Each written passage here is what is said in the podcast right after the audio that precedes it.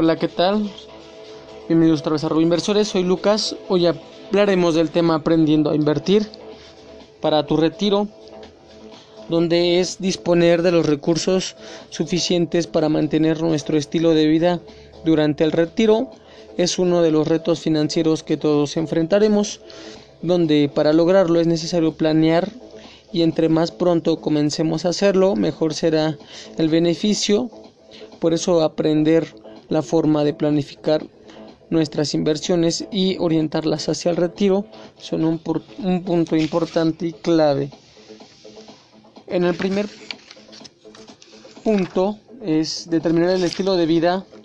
que deseamos mantener durante el retiro. Esto es que una manera de hacerlo es dando mayor margen a lo que gastas actualmente para poder beneficiarte en esta definición, pues si solo piensas en el total de tus gastos corrientes para mantener este nivel podrías subestimar condiciones que se pueden presentar durante la fase de, del retiro como son accidentes, gastos en salud, eh, imprevistos, entre otros. También que para esto es importante que tengamos un orden en nuestros ingresos y gastos para comenzar a ser disciplinados en el tema de nuestras finanzas personales. El primer paso es construir nuestro presupuesto para ir entendiendo el flujo de dinero que pasa por nuestras manos desde su origen y hasta su destino y registrar cada gasto. A veces esto suena muy tedioso y laborioso, pero con la disciplina se hace más, más fácil. El primer paso es construir nuestro presupuesto para ir entendiendo el flujo del dinero que pasa por nuestras manos, viendo que una forma sencilla de hacerlo es categorizando nuestros gastos de forma mensual y anual para una perspectiva completa que al momento de definir el estilo de vida que deseamos llevar durante nuestro retiro, también debemos establecer el tiempo que deseamos mantener con la inversión que empecemos a realizar y que ocuparemos después empezando nuestra edad de retiro viendo que determinar una fecha límite en la que dejaremos de percibir los beneficios de lo que hemos acumulado en nuestras inversiones, sin descartar que debemos considerar invertir durante la etapa del retiro, también eh, ayudará. Viendo que un ejemplo eh, breve de escrito es que tenemos cinco, bueno, perdón, varios puntos en, en donde podremos describir para poder hacer nuestra planeación anual, viendo que meteremos cinco categorías, vivienda, transporte, alimentos, personal, otros, y donde estos entran como hipoteca, seguro, electricidad, agua, luz, teléfono, predial, predial seguro de auto, gasolina, servicios, tenencias, ropa, seguros médicos, servicio dental, regalos, entretenimiento, viajes, cursos, gimnasio, eventos sociales y que pagos funerarios son gastos que todos tenemos pero que no tenemos un orden y que tampoco tenemos eh, un presupuesto para todos estos datos capturados de una forma mensual o anual, que es muy importante. Ahora, que como un segundo punto, considerar nuestra expectativa de vida eh, va a depender de diversos factores, tales como son el estado de salud, alimentación y actividades que realizamos día con día, eh, viendo que todo esto la convierte en el elemento más incierto de nuestra planeación pero también es uno de los más importantes para realizar el cálculo de nuestro financiamiento durante el retiro, mm, el dinero que vamos a ocupar para vivir con el estilo de vida que nosotros queremos llegar a obtener. Eh, viendo que actualmente con la Organización para la Cooperación y el Desarrollo Económico, la OCDE, dice que en México la expectativa de vida es de 75 años, en donde es una un número interesante, donde tenemos bastante tiempo para empezar a planear nuestras inversiones personales para el retiro. Ahora que en un tercer punto, segmentar nuestros recursos entre objetivos.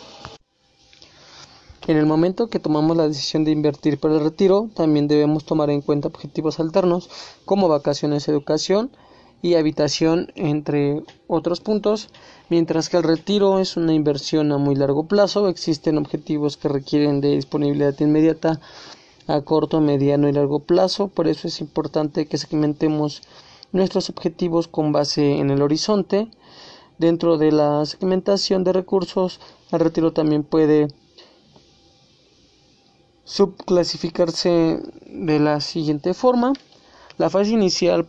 de ahorro e inversión para el retiro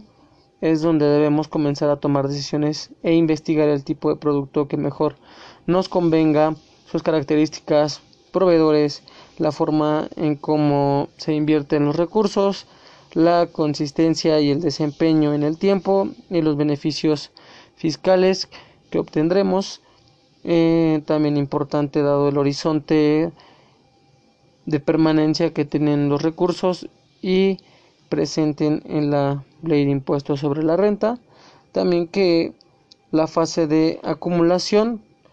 en donde mantener disciplina en la forma en que hemos decidido invertir, respetando criterios como evitar hacer retiros previos, mantener los depósitos recurrentes en la inversión y evitar usar los recursos para otro objetivo. Una manera de hacer esto es posible porque contamos con un fondo para imprevistos, no solo para el retiro, sino también para todo lo que deseamos. También que es necesario ir amortizando las deudas, e idealmente poder cancelarlas a unos años antes del retiro, así evitaremos una carga de gastos adicionales que pueden comprometer el estilo de vida, perdón, el estilo de vida que nosotros establecimos. Donde como cuarto punto considerar los beneficios de conjuntar la inversión con depósitos recurrentes es también muy importante eh, para los que no lo hayan escuchado, a lo mejor en los podcasts anteriores eh, conocimos la función del interés compuesto, pues es una manera para que nuestros recursos generen interés sobre el interés, donde la fórmula mencionada en el podcast anterior es igual a o similar al que les voy a mencionar, donde es el capital final es igual al capital inicial por el por 1 más el, la tasa de interés de composición elevado a el número de periodos o el número de años viendo que la que los productos de inversión y las inversiones tradicionales como la banca radica en la frecuencia de la reinversión de los recursos, ya que entre más frecuentes sean nuestras reinversiones, mayor puede ser el beneficio que recibiremos considerando incluso un mismo nivel de rendimiento en nuestra inversión. Eh, un ejemplo es en que en los fondos de inversión el dinero siempre se mantiene trabajando con frecuencia, ya sea mediante la reinversión o con la participación en valores que se van apreciando en el tiempo.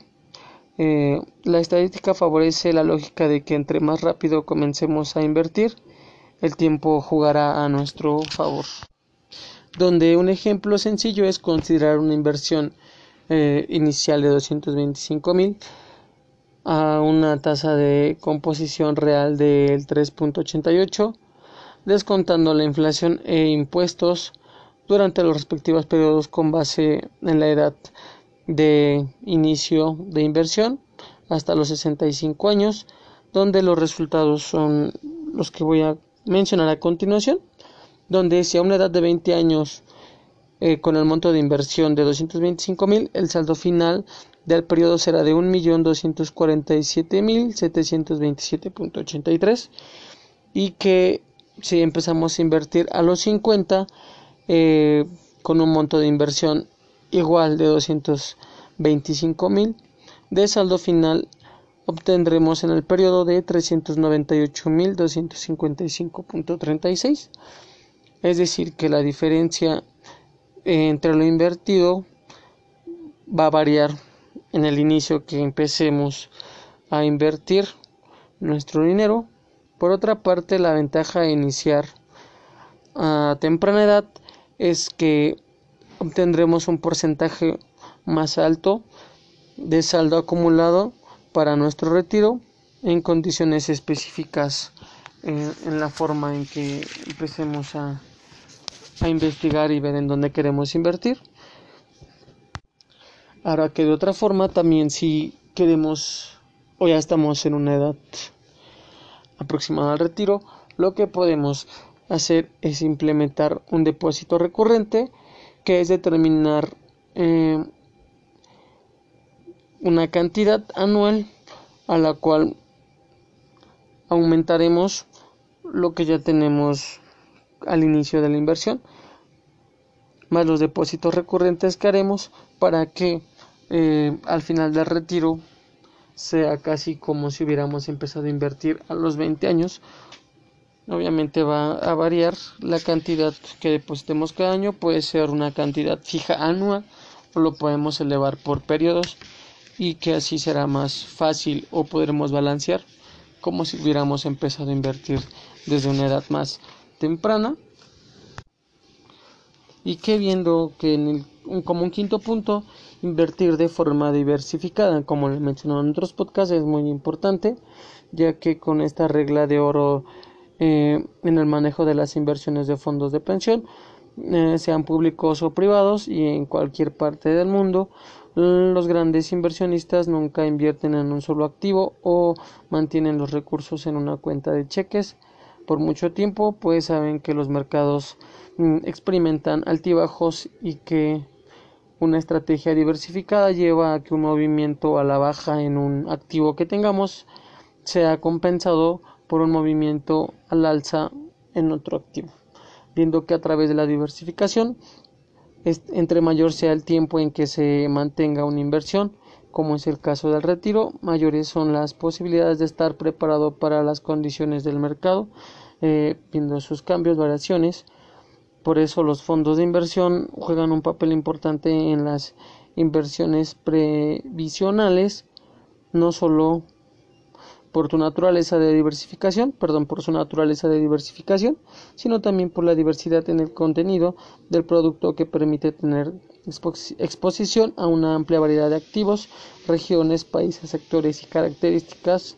de distintos instrumentos, viendo que contemplarlo como una estructura dinámica de ciclo de vida de inversión, en donde destaca el hecho de que Conforme más amplio sea el horizonte de inversión, más exposición se mantendrá en los activos que estadísticamente han demostrado una mejor rentabilidad congruente con sus niveles de, volatilidad, como son las acciones, y conforme nos aproximamos al retiro, se irá distribuyendo hacia una mayor participación a los activos menos volátiles em, y así no generar y llegar, no generar una pérdida y llegar a nuestra meta para el retiro. Obviamente que va a haber altibajos siempre y tener ahora sí que paciencia al riesgo o tolerar el riesgo y ver que no todos los periodos van, no todos los periodos van a ser iguales obviamente que aumentando nuestras inversiones o inyectando dinero de forma anual es una forma también de hacerlo más más eficiente ya que así llegaremos a los recursos que necesitamos para nuestro retiro y vivir de una forma en la que estamos acostumbrados según nuestro estilo de vida. Gracias por escucharnos y nos vemos en el siguiente podcast.